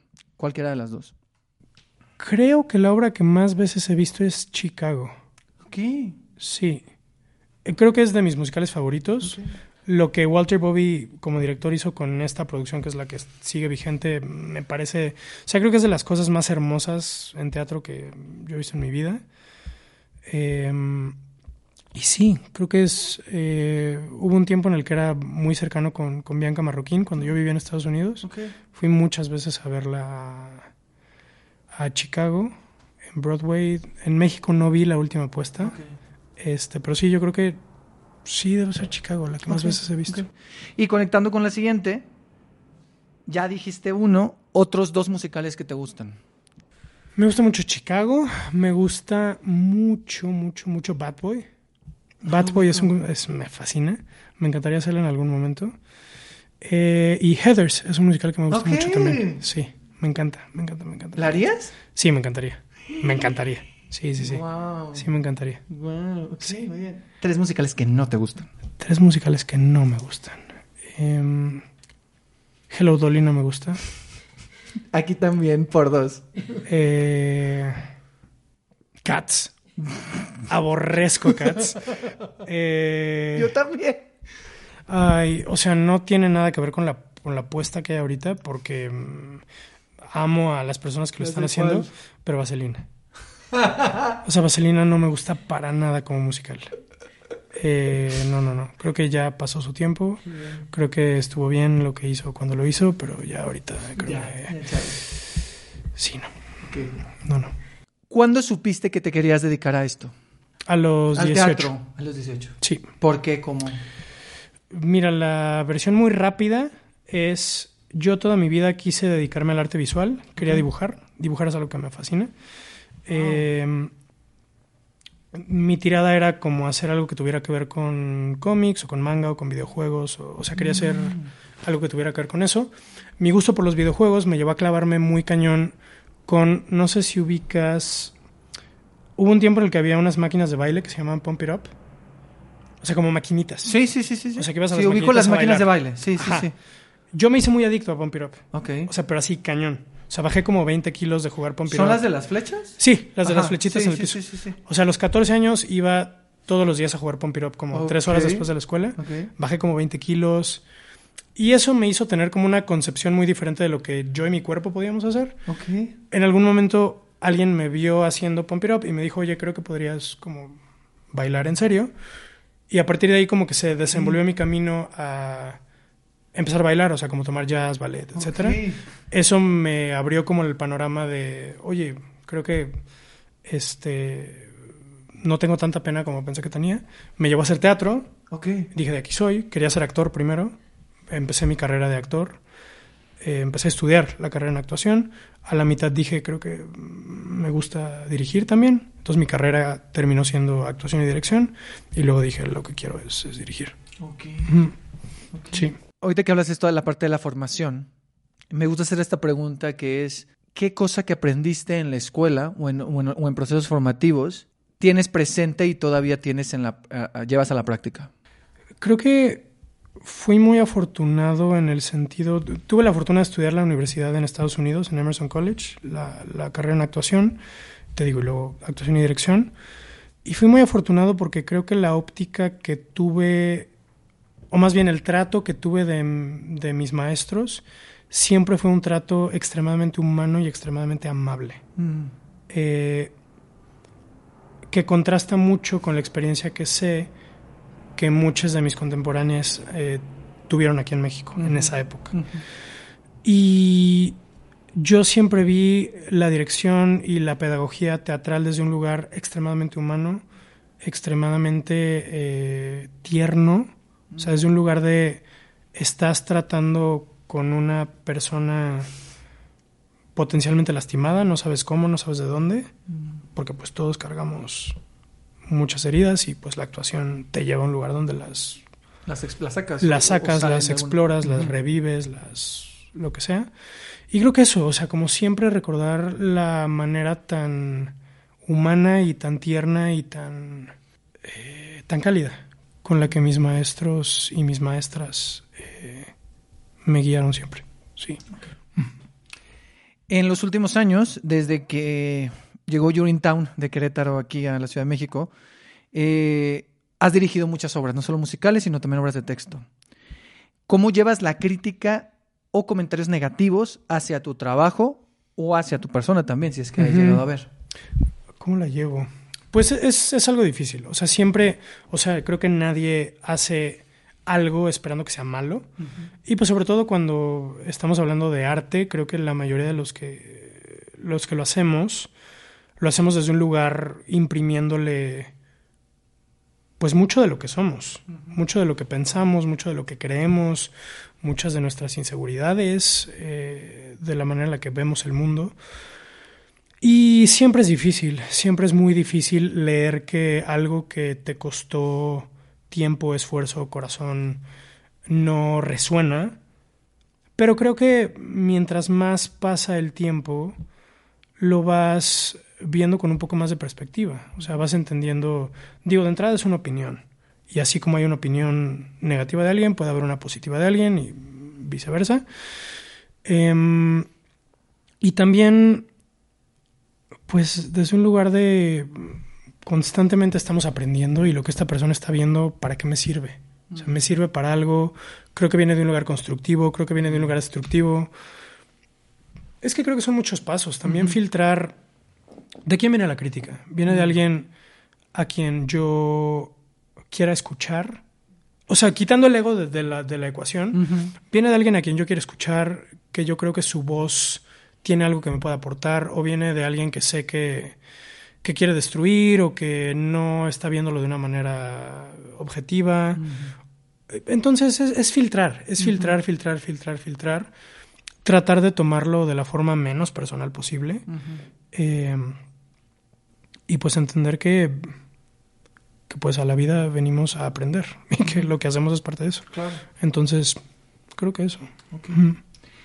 Un sueño cumplido en el teatro. Sweeney Todd. Sweeney Todd es un sueño cumplido. Muy cañón. El elenco, el equipo, lo que logramos. O sea, sí es un sueño cumplido muy grande, muy, muy grande. Que esto no lo mencionamos, pero hubo un proceso de audiciones. Sí. Que fue, que, ¿Cuántas personas llegaron? 660. Wow. Uh -huh.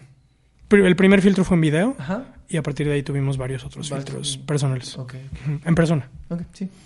Un sueño por cumplir en el teatro. No puedo decirlo. ¡Ah! Eh, pero. No, es que no puedo decirlo. Ok, está bien. Pero ahí está. Pero ahí está. Se va a cumplir Hay próximamente. Varios. Pues esperemos. Digo, podría. 2024. Fallecer mañana, pero bueno, esperemos que... Pero si todo sale bien, bueno, a ver. Si todo sale bien. Hablando del humor negro. si, todo, si todo sale bien, deberían cumplirse el próximo año algunos. Un par, bueno. por lo menos. Un miedo de esta profesión. Que el ego te gane en algún momento. Que el ego me gane. Porque lo viste, lo quise remover. No, que el ego me gane.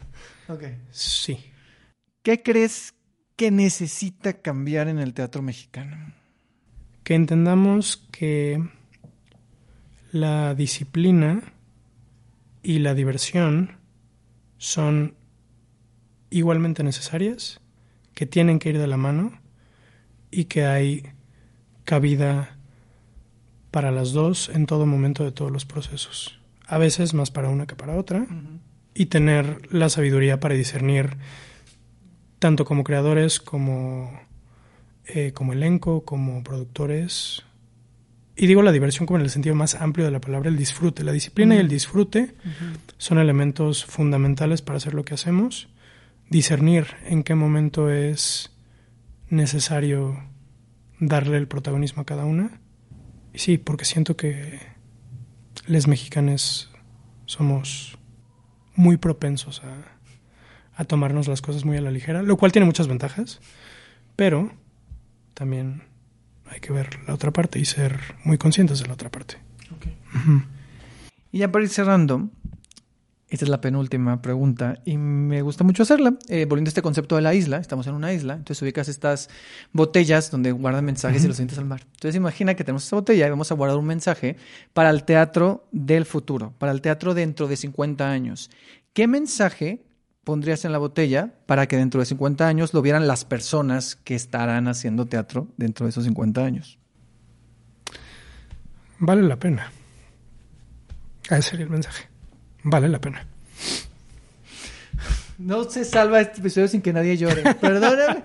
Ya me hiciste llorar porque nomás te volteé a ver y ya. Bueno, Regina Soy lo hizo al principio. Llorón. Regina Soy lo hizo al llorón. principio.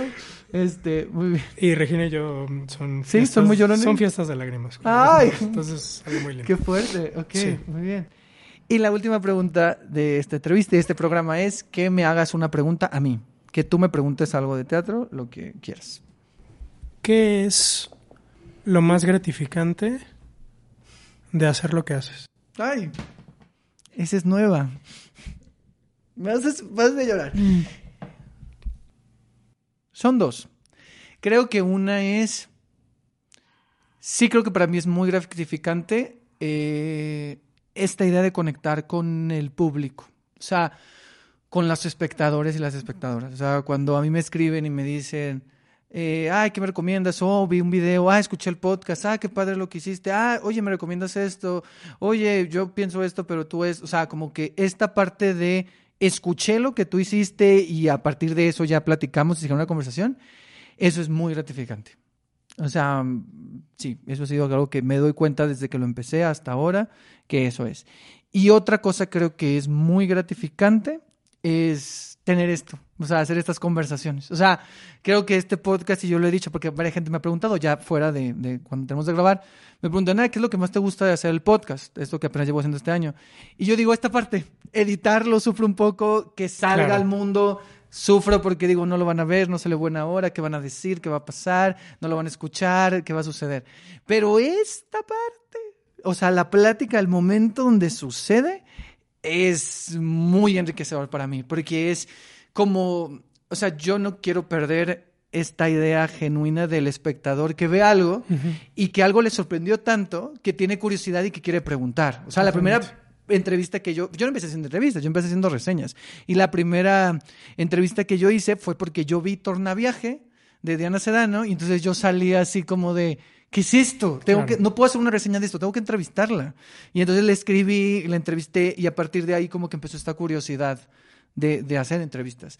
Entonces sí creo que lo más gratificante son tanto las conversaciones con creadoras y creadores en estos espacios, o a lo mejor un poco más formales, y las conversaciones que se hacen sobre todo en redes, o que me ha tocado literal estar en la fila y que alguien me llegue y me dice, ay, eh, escuché tu podcast, escuché no sé qué. Entonces, lo que tiene que ver con la conexión y con la comunidad, me parece que es de lo más gratificante de hacer esto.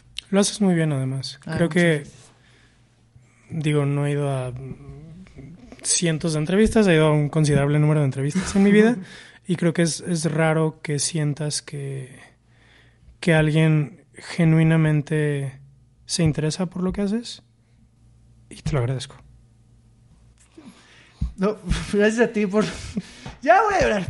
Eh, no, no, no, no, acepto el agradecimiento y, y, y yo te agradezco haciendo. también por lo que, por lo que haces. No, qué bueno, porque a veces lo dudo. No, Este, síguelo haciendo. Y no, gracias también por lo que haces. Pues al final es lo que queremos todos, desde lo que hacemos, conectar. Sí, O sea, y sí. esto que tú haces es lo que nosotros buscamos desde otro lado y lo que otros buscan desde otro lado. Sí, cada quien lo busca desde su lado. Síguelo haciendo. Vale mucho la pena. Sí. Muchas gracias, Miguel. A ti. Muchas, muchas gracias. Gracias, Ed.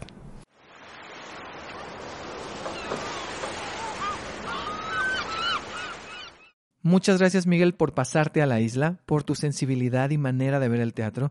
Qué bonito fue platicar contigo. Vuelve cuando quieras. Yo seguro volveré a Sweeney Todd porque necesito verla, necesito volver a verla más bien. ya la vi una vez, pero, pero mínimo otras dos, ¿no? Como, como que se antoja.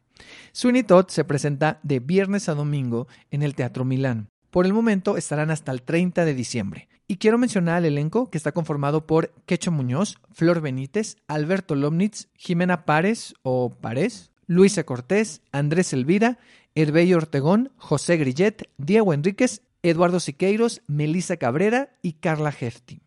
En el elenco hay algunas alternancias, así que cada semana se publicará el rol de elenco para las funciones de cada fin de semana, para que así sepan quién va a interpretar a cada personaje. Eso lo pueden consultar en Sweeney Todd Mex en Instagram. Ahí cada semana van a estar poniendo el rol de elencos. Y antes de terminar el episodio, quiero hablar un poco de dos obras que mencioné en la intro. Un jardín y MoMA.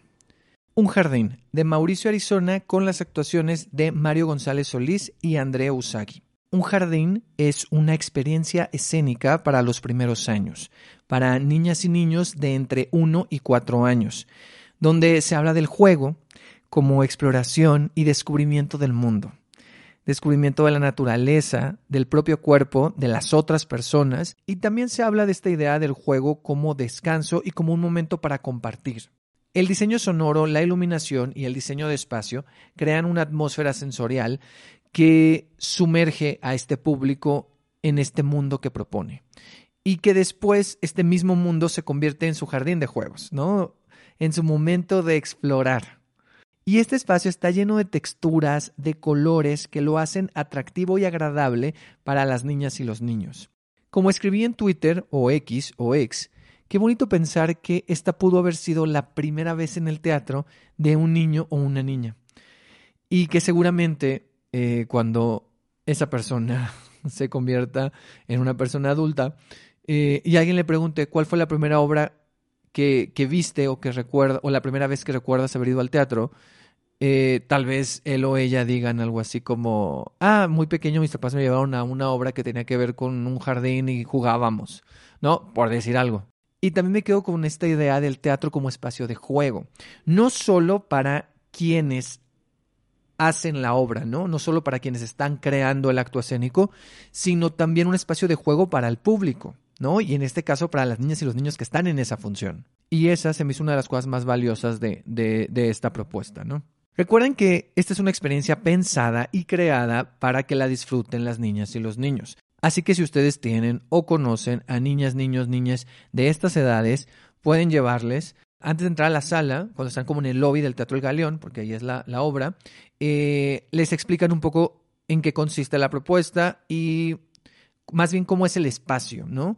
Entonces, para que también lo puedan tomar en cuenta y lleguen a tiempo. Un Jardín termina temporada este domingo 29 de octubre. Solo le quedan dos funciones, este sábado y domingo a la una de la tarde. Planeen con tiempo su compra porque eh, están agotando. Entonces, probablemente, como es el último fin de semana, si llegan 20 minutos antes, lo más seguro es que no encuentren porque, aparte, son pocos lugares. Entonces, bueno, pues ahí está la opción de Un Jardín. Y si tienen alguna duda, pueden escribirles a su Instagram, que es una canasta de limones, así todo seguido, en Instagram. Y ahora pasemos a MoMA, que es una obra con Daily Parotti, que actúa con la dramaturgia de Talia Yael y con la dirección de Diego del Río. ¿Qué pasaría si quisieras recolectar los sonidos que han marcado tu vida? ¿Cómo sonarían esos recuerdos? ¿A qué suenan las heridas? MoMA es entrar en el universo sonoro de esta mujer que con su sensibilidad, amor y rabia, y de manera desordenada, nos va contando pedazos y momentos de su vida. La relación con su madre, con su padre, con otros miembros de su familia, la relación con los hombres, con las relaciones afectivas. Moma es una obra muy particular, no solo por la manera que tiene de adentrar a la espectadora y al espectador en esta historia mediante atmósferas sonoras, sino por el texto, por las ideas que propone y por la potencia de su actriz en escena.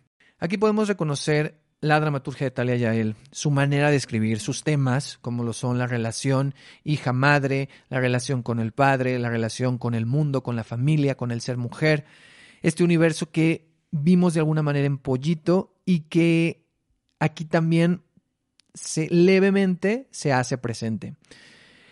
Hay poesía, pero a la vez hay cotidianidad en sus palabras. Y como dije, otro elemento que se me hace relevante es la actuación de Daily Parotti. Daily Parotti, muchas personas la conocen por su trayectoria en teatro musical y actualmente ella se está enfocando en su música. Pero aquí es muy interesante ver su faceta como actriz. Y yo sí creo que es su faceta como actriz en su máximo, en su máximo esplendor. Al menos yo nunca la había visto así, tan libre, tan fuerte y a la vez con una sensibilidad para contar esta historia que es muy íntima y muy desgarradora. Y sobre todo sosteniendo este monólogo, este unipersonal que dura una hora veinte minutos aproximadamente. Entonces ver a Dai con esos matices, con esa fuerza, e insisto, de una manera que por lo menos yo en un escenario no la había visto así, y, crea una experiencia que, que más allá de hacerte derramar lágrimas o generarte preguntas, que, que sí sucede y que es importante, creo que es de esas obras que, que, que puede salir afectado de diferentes maneras. Y no lo digo como algo negativo, al contrario, o sea, creo que el teatro nos puede afectar con una lágrima, nos puede afectar con una pregunta, pero también nos puede afectar en el cuerpo, en temblar, en generarnos confusión, en, en que algo suceda. Entonces creo que eso me pasó. Yo salí como un poco temblando, como un poco impactado, como que no me salían las palabras. Eh, fue una experiencia muy, muy extraña, pero a la vez eh, iba a decir muy interesante, iba a decir muy interesante, pero muy extraña. No, una experiencia yo creo como muy particular y una experiencia que sí trasciende lo que sucede en el escenario. Pero bueno, yo creo que eso también ya dependerá de cada espectadora y cada espectador, porque cada persona del público es un mundo. Y también yo siento que sí depende un poco de cómo conectas con esos temas, ¿no? Con los temas de la relación con la madre, de la familia. Eh, También siento que las mujeres pueden conectar desde otro lugar por los temas que trata. Entonces, independientemente de todos estos factores, sí creo que hay algo potente que resuena y que va a resonar de manera diferente, obviamente, en quien ve.